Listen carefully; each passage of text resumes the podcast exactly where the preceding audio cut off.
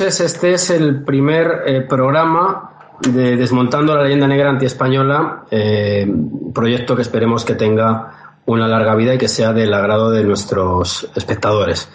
Para iniciar esta serie eh, tenemos con nosotros hoy a César Cervera, un periodista abulense, nacido en Candelera, si no me equivoco, redactor de, la sección de historia de ABC, de la brillante eh, sección que ABC mantiene desde hace mucho tiempo. Mm, él en concreto lleva colaborando con el periódico desde 2014. Es autor de varios libros, Los Austrias, el Imperio de los Chiflados, Superhéroes del Imperio que vemos ahí como fondo de pantalla y Los Borbones y, y sus locuras que parece ser que aparecerá en, en, breve tiempo. Bueno, César, pues lo primero agradecerte que te hayas prestado a, a, a ser el primero que pasa por, estas, por este programa y, hemos elegido nada menos que a la figura de, eh, de Blas de Lezo, eh, el famoso eh, militar español, nacido en, en, Pasajes de San Juan en 1687, que además en los últimos años, yo diría como mínimo en la última década, pues ha adquirido una gran relevancia y una gran popularidad, algo que es pues en cierto modo curioso porque en España somos muy dados y, y, de hecho es casi lo que justifica programas como el que estamos desarrollando hoy aquí a, pues a, olvidar nuestro pasado, a manipularlo con intereses pues muchas veces eh, aldeanos, a echarnos los héroes a la cabeza cuando no a borrarlos. Y lo curioso es que Blas de Lezo pues ha tenido una acogida popular verdaderamente insospechada que ha llevado hasta incluso la erección de una de una estatua en, la Plaza de Colón, una estatua que por cierto también tuvo su polémica por parte de algunos supuestamente agraviados históricamente por, por Don Blas. Y bueno, pues en definitiva, Blas de Lezo, quizá por esas peculiaridades, por ser el, el medio hombre, por, por, por, tener un aspecto casi piratesco, lo cierto es que goza de una gran popularidad. Pero bueno, yo creo que nada mejor que tenerte hoy a ti aquí eh, para hablar de este superhéroe eh, del imperio y que podamos más o menos ajustar eh, los perfiles reales del personaje histórico más allá de, de lo legendario y de lo, y de lo mediático de su, de su apariencia actual. Entonces, eh, ¿qué nos puedes contar así a bote pronto? Si alguien te preguntara quién es Blas de Lezo, ¿quién fue Blas de Lezo? Eh, básicamente, pues Blas de Lezo es un personaje que es muy atractivo, es muy atractivo a ojos actuales, tal vez por lo que estabas comentando, de que, es un personaje eh, con cierto aire de pirata, con, una serie de frases eh, muy, locuaces, muy bravas contra, contra el inglés. O sea, de hecho, son citas que se, se usan mucho en redes sociales porque, bueno, tiene esa, esa bravuconería tan típica de los españoles.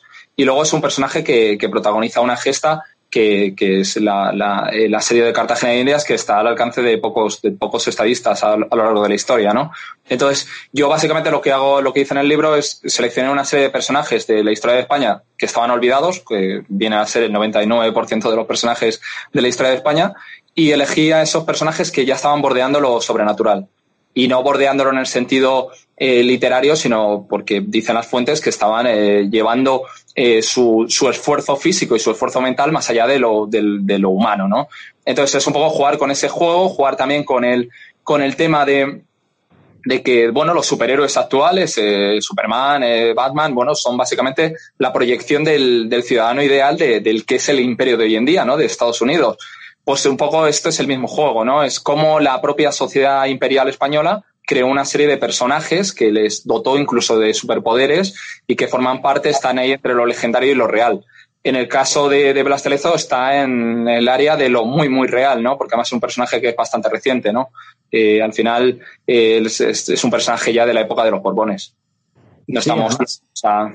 además el, el, personaje, digamos, el, el, personaje que da, que da forma a, al bronce que, podemos ver en, Colón pierde una pierna en, en Málaga de un, de un, cañonazo. De hecho, además, recuerdo que hace unos años hubo una exposición en el Museo Naval, un museo que es verdaderamente interesante, es una, una institución, quizá por lo feo que es el edificio por fuera, invita a no, a no pasar, pero ciertamente se hacen exposiciones magníficas. Y la, recuerdo la, en, en la de Blas de Lezo dos detalles uno de ellos tiene que ver con la pierna eh, amputada durante los combates, eh, debido al cañonazo que recibió, al balazo que recibió, eh, durante los combates contra la, la escuadra anglo, anglo-holandesa. Lo digo porque en esa, en esa, En esa exposición había una sierra de las utilizadas por los cirujanos y uno se puede hacer la idea de lo que supone para un chaval que en, esa, que en, ese, en ese momento tiene 17 años perder una pierna y tener que ver cómo se la, se la cierra en ese, en ese momento. Después pierde un ojo, para contextualizar un poco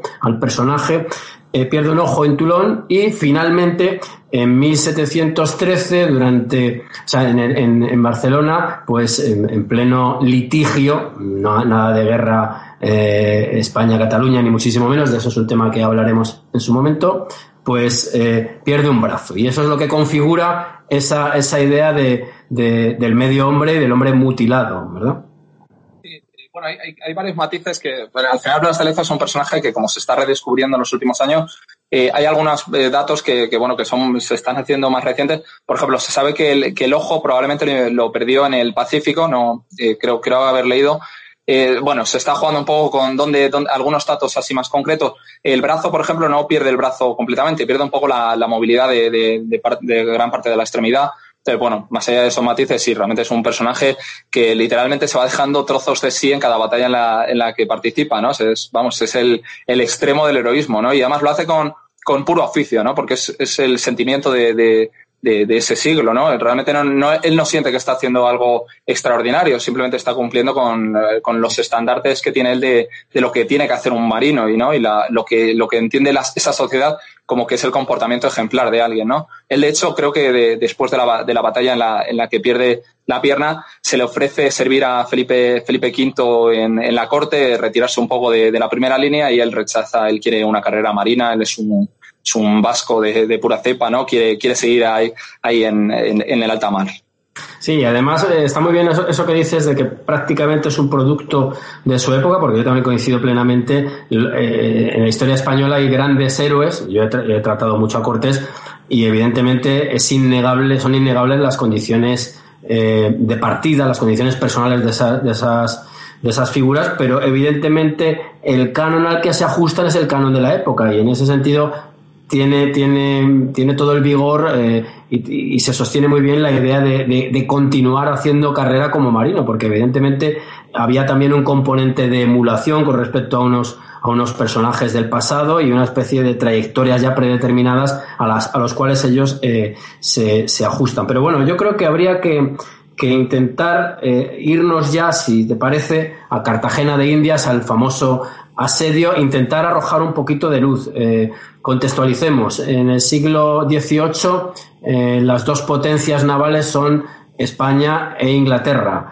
Y eh, desde luego el Imperio Español, el Imperio Español en, en la, las Indias, en las Indias pues es un, territorio muy codiciado por, por, por, esa potencia naval, por lo que significa incluso por, por, por, estar vinculado incluso a las Indias en última instancia, incluso a China. Entonces, ahí se nos aparece pues nada menos que el almirante Vernon, del cual hay que decir que en aquella exposición de la cual yo hacía ahora memoria, pues eh, se expusieron algunos, se mostraron algunas monedas de las que se acuñaron durante ese asedio teniendo la victoria como segura. Y, es interesante porque eh, en este caso, en este caso, la leyenda parece ser que se, que se inscribió es el orgullo español humillado por Vernon. ¿eh? Y, y, lo del orgullo yo creo que es algo digno de comentario porque frente a otras ideas del español que se han ido acuñando de una manera romántica, sobre todo el del 19, el del español ocioso y tal, el, español anterior era, un, era un, un, español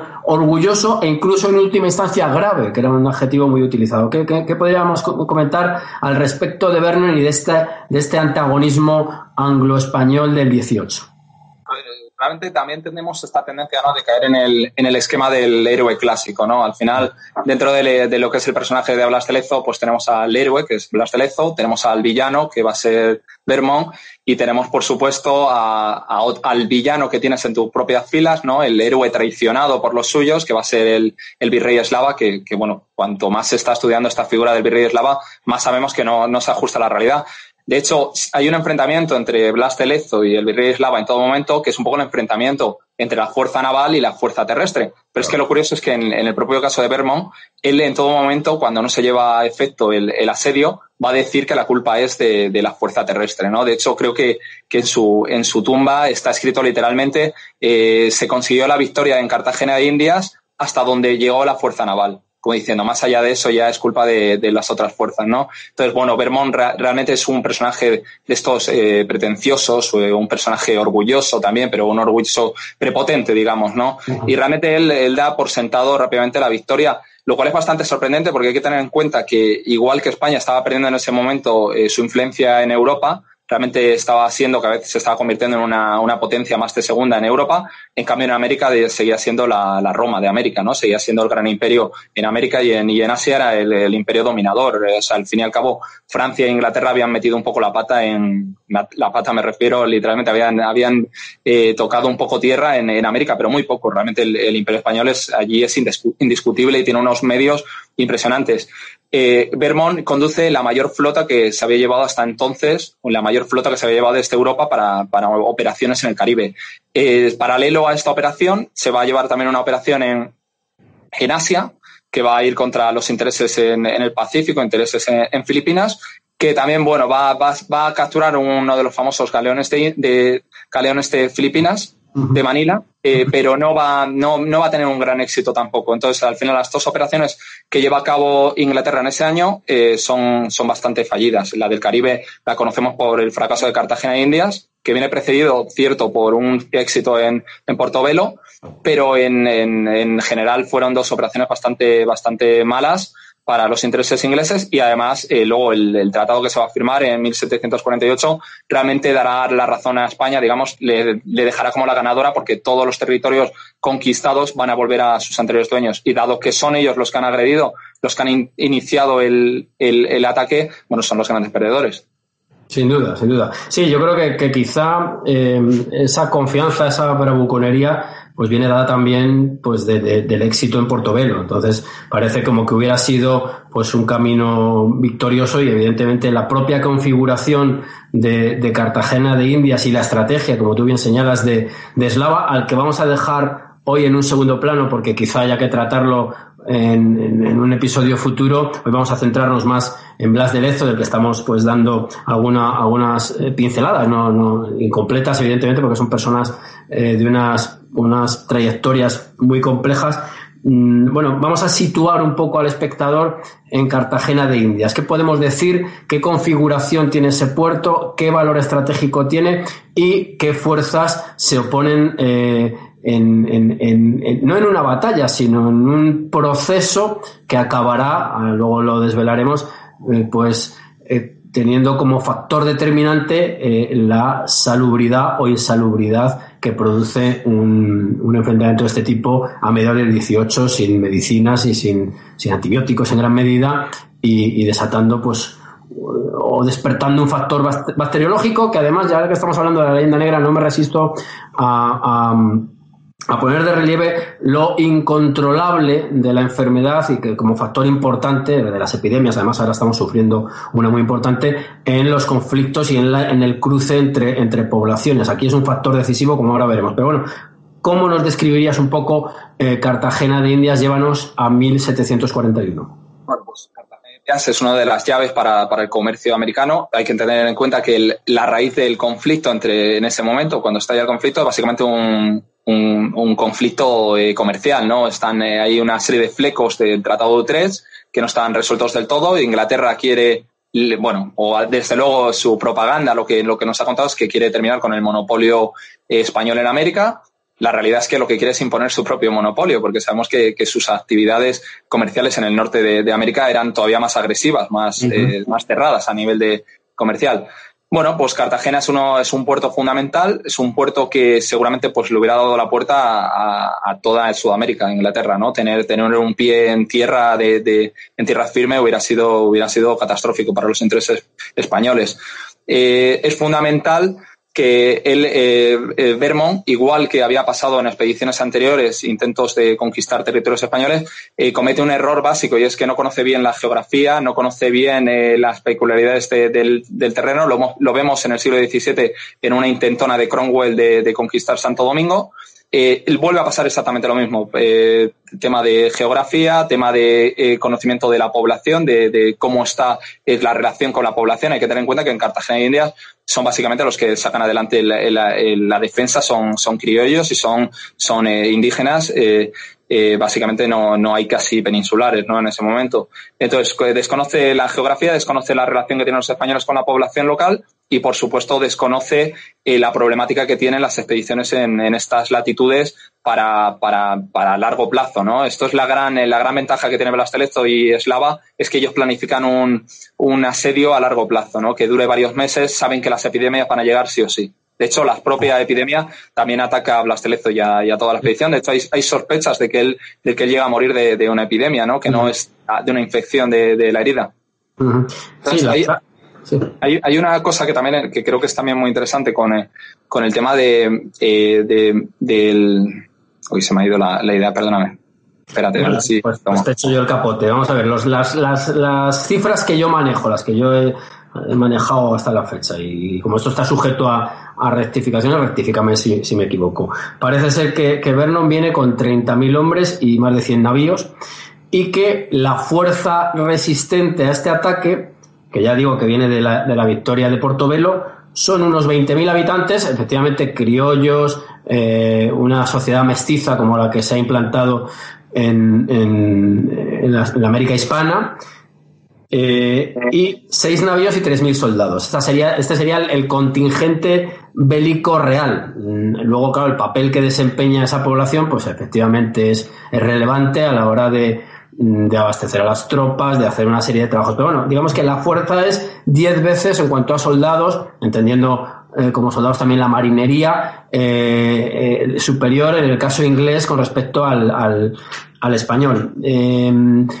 Ocurre, sin embargo, que, como tú bien has señalado, el gran conocimiento que se tiene de esa bahía, pues permite una serie de, de, de acciones, como es, supongo que ahora lo contarás, el hundimiento de algún barco para que su, su, arboladura haga de, de, de, de, algo análogo a lo que tenía el puerto de pasajes de, San Juan, que era una cadena para impedir el paso de barcos. Aquí la cadena no existe, o lo que existe es, es el...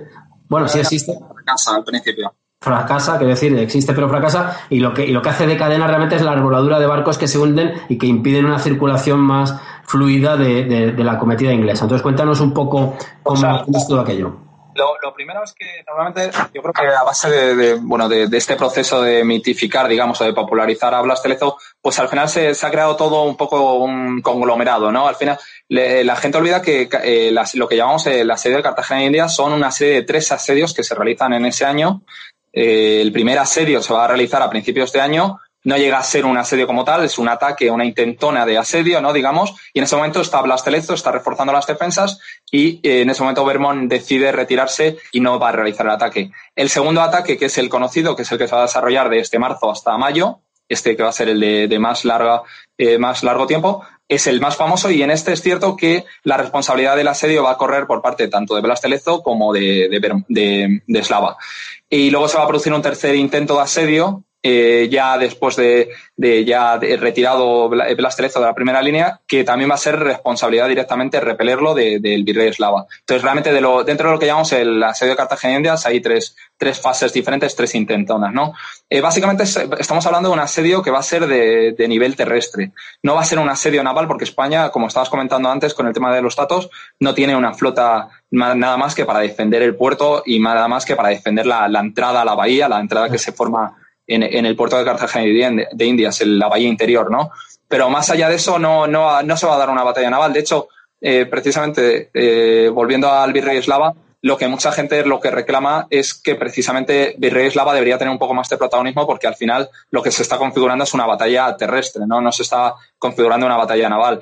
Eh, por otro lado, es cierto que Blas Terezo lo que tiene es el carácter, lo que tiene es la personalidad vibrante, la capacidad de trasladar a las tropas eh, su misma convencimiento de que, va, de que va a triunfar. Y, por supuesto, es el que a principios de año es el primero que se encarga de reforzar las defensas. Él, es el primero que llega, llega antes que el virrey eslava y se encuentran unas defensas en, en un estado lamentable. Entonces, es él el primero que prepara estas defensas. El virrey eslava va a llegar después y se va a sorprender de que, de que esté preparando tantas defensas porque él considera que no, no se va a producir el ataque. Aquí, de nuevo, un tanto para, para Blas Telezo. Pero es cierto que a partir de, de ahí, de, de, la preparación de las defensas y de la moral, es luego el virrey eslava el que toma las decisiones estratégicas básicas. De hecho, normalmente se suele considerar como muy positivo el, intento ¿no? de hundir los barcos, los, eh, los seis barcos que tiene Blastelezo a la entrada del puerto, pero lo cierto es que Blastelezo lo hace eh, de espaldas a las órdenes del virrey eslava y que además eh, no llega a tener en ningún momento, se hunden de una forma tan, digamos, precipitada que no llega a tener un efecto real. Realmente la, flota inglesa pasa a la bahía interior con bastante facilidad. Entonces al final se pierde una flota que, bueno, tal vez a lo mejor hubiera sido bastante valiosa dentro, de, dentro del puerto. Eh, directamente, estar eh, como si fuera una batería de, puerto. Realmente es eso, la, la, la, clave del asedio es que eh, se hacen una serie de fortificaciones alrededor de, de la bahía interior y de la bahía exterior y va a ser ahí la complicado que, lo complicado que va a tener los ingleses tomar eh, puesto por puesto. Y este mm. agotamiento, este mes eh, largo, estos dos meses, tres meses que se alarga el asedio es lo que va a acabar destrozando a la fuerza terrestre de Vermont. Nos está saliendo un César Cervera, un poilín eslavófilo, pero bueno, es lógico porque también es verdad eh, la búsqueda del equilibrio en el análisis de los personajes históricos pues, pues estáis siempre latente. Y es cierto que la documentación a veces agranda a unos, oscurece a otros, los ensombrece. Y como, como decíamos al principio, en este, en este juego hay tres participantes claros, ¿no? Tres protagonistas. El villano villanísimo, desde la perspectiva española, lógicamente, que es, que es el, inglés. El héroe, que además con esos tintes em, eh, casi cinematográficos que, y, legendarios que envuelve a, hablar del Lezo. Y luego un eslava pues que es, digamos, eh, el, factor burocrático, pero que en realidad deja de serlo según se va conociendo eh, su participación, porque en efecto eh, ya solamente el cotejo de, de, la, de, las fuerzas navales mm, pone, invita a pensar que la, que, la, que la victoria, si hubiera sido únicamente bélica, no podría haberse, haber caído del lado español como, como, como combate únicamente el naval. Hemos hablado de la importancia histórica de, de, esta, de, esta, de este episodio, de este episodio, eh, entre otros muchos. Lo que, una de las consecuencias, que también por las redes se ha, porque claro, Blas de Lezo es un personaje muy vivo en, en, en, Internet.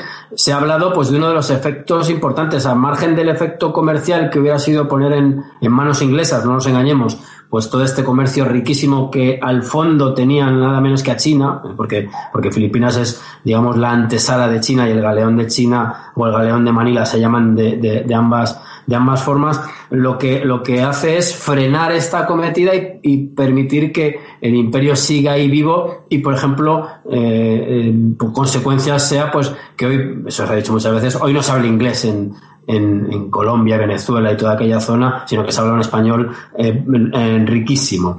Mm, vamos a seguir avanzando en la defensa. Los barcos mm, ingleses, a pesar de este intento de obstaculización, de, ponerles unas barreras eh, consistentes en los mástiles de, los barcos hundidos, penetran. ¿Qué ocurre después? Después esas tropas inglesas saltan a tierra. ¿Qué ocurre cuando saltan a tierra? Bueno, pues eh, en el momento en el que saltan a tierra, aquí es la clave de, haber jugado con, tanto tiempo, ¿no? Con lo mucho que se ha alargado, lo mucho que les ha costado ir desalojando a todos los españoles de los puestos eh, de fortificación. El virrey eslava es un personaje fundamental en la defensa, Blastelezo es fundamental, pero también es fundamental otro personaje que también está oscurecido por, por Blastelezo, que es el, es el jefe de los ingenieros. Eh, no, voy a decir bien el nombre, el apellido es Carl, de Naux. Eh, es, un, es un personaje también fundamental para, porque bueno, al final eh, lo que es lo más importante en esta defensa es lo muchísimo que le cuesta a los, a los ingleses tomar puesto centímetro a centímetro. Ya cuando llegan a poner tierra, pie en tierra, pues eh, lo hacen muy agotados, lo hacen con, con, con muchas epidemias ya extendidas y bueno, les va a costar avanzar por un territorio que, que de nuevo les vuelve a pasar como en Santo Domingo, que no conocen, no conocen la, las características de este terreno. Y bueno, todos los asaltos, los asaltos que, que, van a realizar sobre las fortificaciones se van saldando con una cifra de muertos eh, muy alta, que bueno, que en, en, un fondo se entremezclan la cifra de muertos con la cifra de, de, de muertos por, por, armas, con la cifra de muertos de epidemias. Entonces, realmente se, se produce una, una, total sangría. Creo que, creo que el dato total son unos 6.000 soldados, 6.000 soldados muertos. Y, y, esos, y esos mismos soldados muertos reactivan la, epidemia por su propia pestilencia y su propia descomposición eh, hacen de, efecto propagador de los que le siguen, ¿verdad? Sí, incluso en, la propia, entre la propia Cartagena de Indias también se registra, ya, ya has comentado antes, que Blas Telezo, eh, cuando, cuando, muere más adelante de, ese verano, lo eh, muere por, probablemente por, una, por una epidemia, por una peste o por alguna enfermedad infecciosa, que, realmente la, la, situación en estos asedios son, es, es nauseabunda, o el, la situación que se puede llegar a vivir, ¿no? Las circunstancias. Sí, porque lo que cuenta, lo que se suele contar, porque siempre estamos manejándonos entre, entre lo legendario y lo histórico. La, versión, digamos, más popular es aquella según la cual un disparo, eh, un impacto eh, desprende una astilla que se clava en la piel de, Blas de Lezo y que es, digamos, la que abre ese cuerpo, a ese cuerpo la vía de la infección, ¿no? Sabemos que, tiene un deterioro físico en ese verano, que, desde, que se produce el asedio hasta, hasta después del verano, bueno, pues ha habido un deterioro. No sabemos si es por la infección de la herida, si es por, por su propia, por la propia epidemia que se está produciendo en ese momento.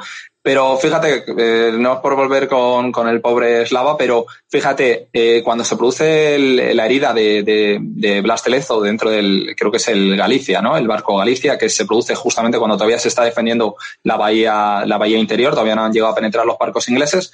En ese momento está, está reunido en ese mismo barco también Slava, se está celebrando un consejo donde Slava también resulta herido. La, misma, la mismo eh, cañonazo que, que, hiere a Blastelezo también eh, hiere a, Lo digo porque Blastelezo, Blastelezo realmente si alguien ha tenido ocasión de leer su diario, eh, aparte de un militar excelente, es un escritor fantástico y además te transmite esa, esa emoción ¿no? y esa bravuconería que tiene él. ¿no? Su, su personalidad está muy bien plasmada en sus páginas. Eh, bueno, realmente eh, Blas Telezo es muy crítico y a veces cae en, digamos, a decir hasta en la difamación con, con el virrey eslava, porque llega a decir que el virrey eslava no ha puesto, no, no se acerca al fuego enemigo, no, no, no se acerca ni a los cañazos. Es falso porque él, él también resulta herido, ah, ¿no? Sí, no, es curioso lo que comentas y, y casi volviendo un poco a, lo que hemos comentado anteriormente de, de, la, de los cánones hispanos, ¿verdad? En, en, en Blas de Lezo se ve algo parecido a muchos de los que le preceden y es que son hombres de la espada, pero también hombres de la pluma, es decir, son claro, lógicamente ellos están obligados a, dejar unos diarios que además son eh, unos documentos que avalan su, su, acción y que son luego, luego analizados en, la península. Es, esto lo han hecho desde los primeros conquistadores hasta Blas de Lezo, que evidentemente no está conquistando, pero tiene que mantener eh, el territorio español. Y es cierto que se demuestra que muchos de los que tienen éxito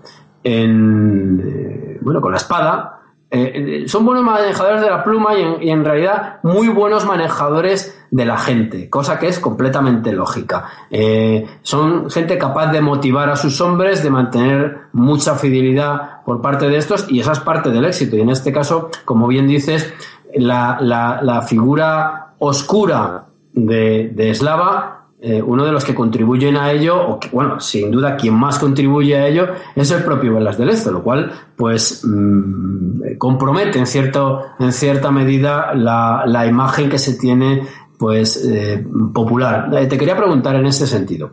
Blas de Lezo ahora ha sido muy recuperado, tenemos esa estatua por la cual pues desde los sectores catalanistas hubo alguna queja por aquello del asedio de Barcelona, eh, sintiéndose, como son gente que vive en 1714, pues no, no salen del bucle, ¿no?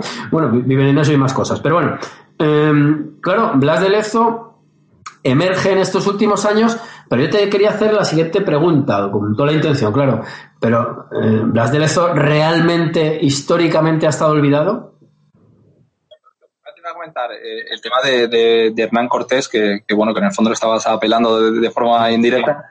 Eh, es una cosa impresionante porque bien sabes que es también un escritor, eh, un, escritor fantástico y con una capacidad de trasladar una emoción tremenda. es que nos encontramos que los grandes héroes, los grandes generales de la historia suelen ser muy buenos escritores. ¿Qué es esto? Una coincidencia. Más bien tiene que ver con que su autopropaganda o su autocapacidad de ensalzarse, bueno, también contribuye mucho a la memoria colectiva, ¿no? Quiere decir, Sabemos que Julio César era, era un gran escritor, sabemos que Federico el Grande, aparte de perder batallas contra los austriacos, también era un fantástico escritor y un hombre, un gran autoexaltador, ¿no? De, su propia, de sus propias virtudes. Sabemos que Escipión también le ocurre lo mismo, sabemos que mm. Hernán Cortés, sabemos que sin embargo Pizarro era medio analfabeto, que prácticamente sabía firmar lo mínimo. Y sin embargo, sabemos que la figura de, Hernán Cortés está mucho más elevada por encima de, la de, Francisco de Pizarro.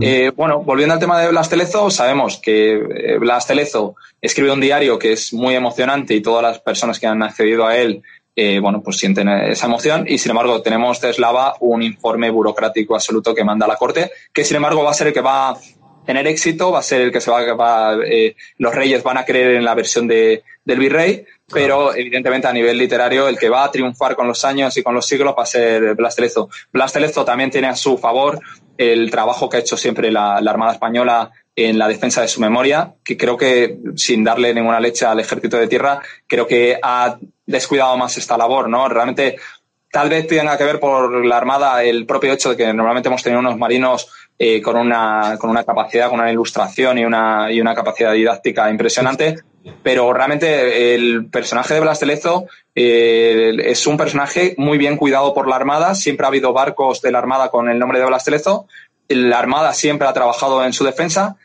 Incluso en, Cartagena y Indias eh, sabemos que hay, una estatua de, de Blas de Lezo, una estatua que no es reciente, no es como la de la que tenemos aquí en, en, España, ¿no? La de la de la es en la Plaza de Colón.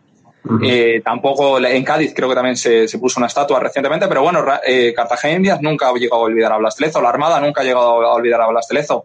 Es un personaje que dentro de la desmemoria que suele haber en España con todos nuestros personajes ha sido bastante bien cuidado. El problema, eh, desde los últimos 30 años es que prácticamente el 99% de los personajes históricos se han guardado en un cajón, resultan desagradables a nivel ideológico, desde algunas ideologías resulta como, bueno, no, no vamos a dejar eso, eso aparcado. Yo, yo creo que tiene que ver con, con que desde la transición hemos, eh, hemos rechazado hacer un relato nacional, un relato basado en ciertas emociones, en nuestros personajes, en esto, y nos hemos centrado en un relato que tiene que ver con la Constitución, con la Unión Europea, con el progresismo.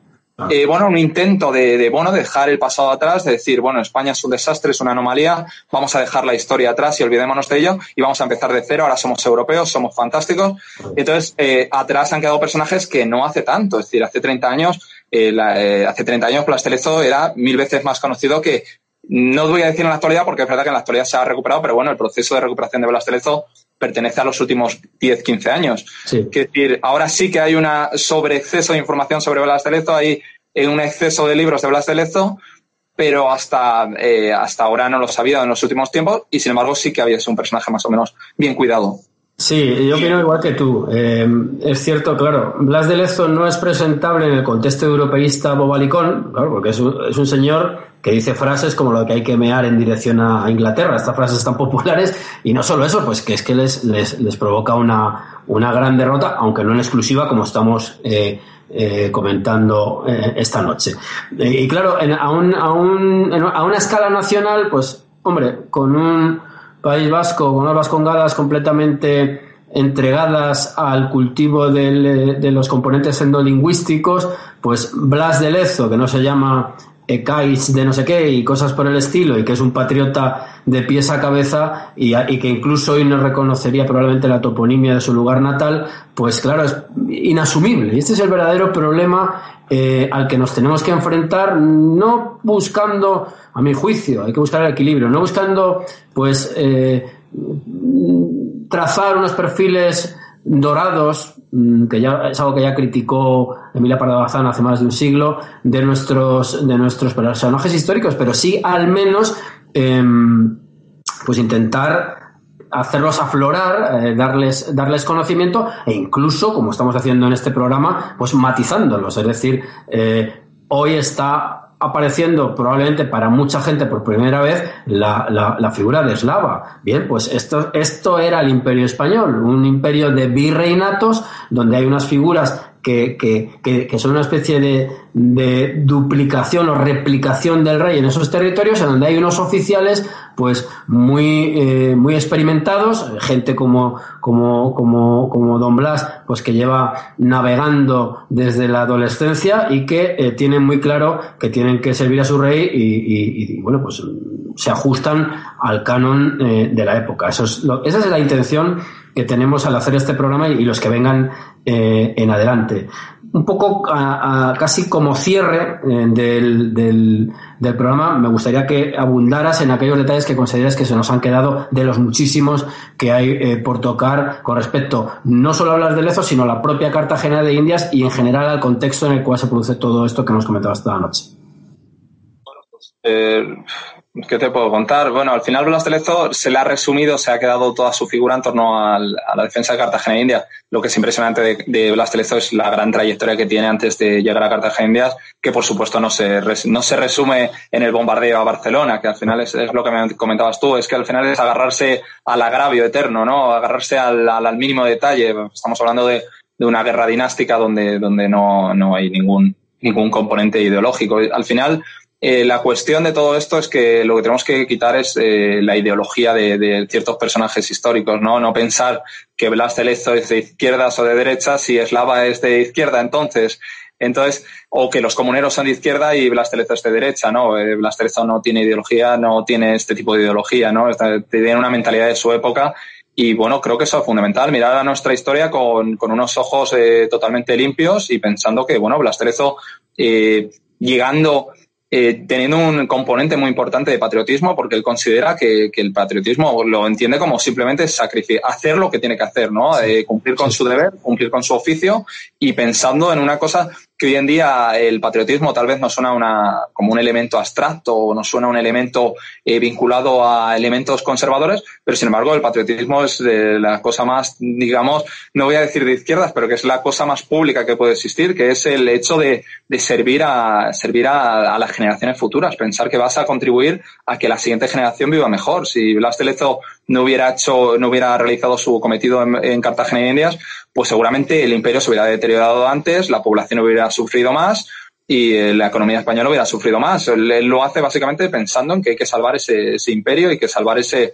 eh, que salvar Cartagena y Indias por, su propia familia y por todo el bienestar de, España, ¿no? Entonces creo que hay que empezar a mirar tanto a los personajes históricos sin, sin estas capas de ideología y también hay que mirar al patriotismo o lo que entendía esta gente como patriotismo sin un componente ideológico, porque no, no lo tienen.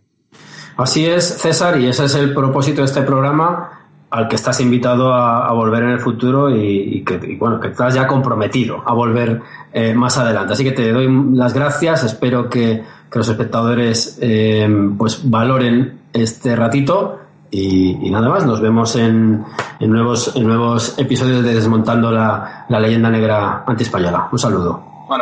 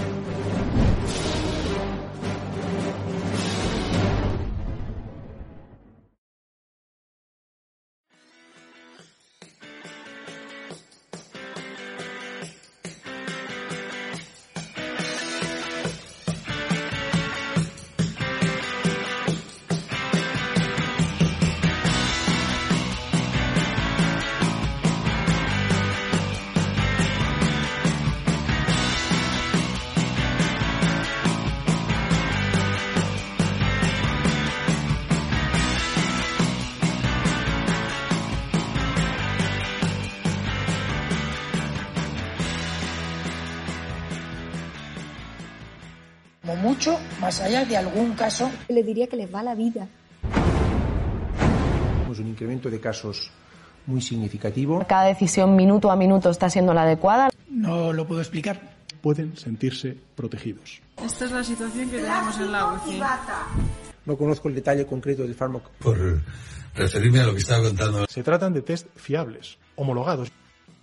Ya no tiene punto de retorno. La obligación del gobierno es gobernar y gobernar significa decidir. No dormiría por la noche junto con el 95% de los ciudadanos de este país, que tampoco se sentirían tranquilos. Dame los telediarios, uno de los dos telediarios al día.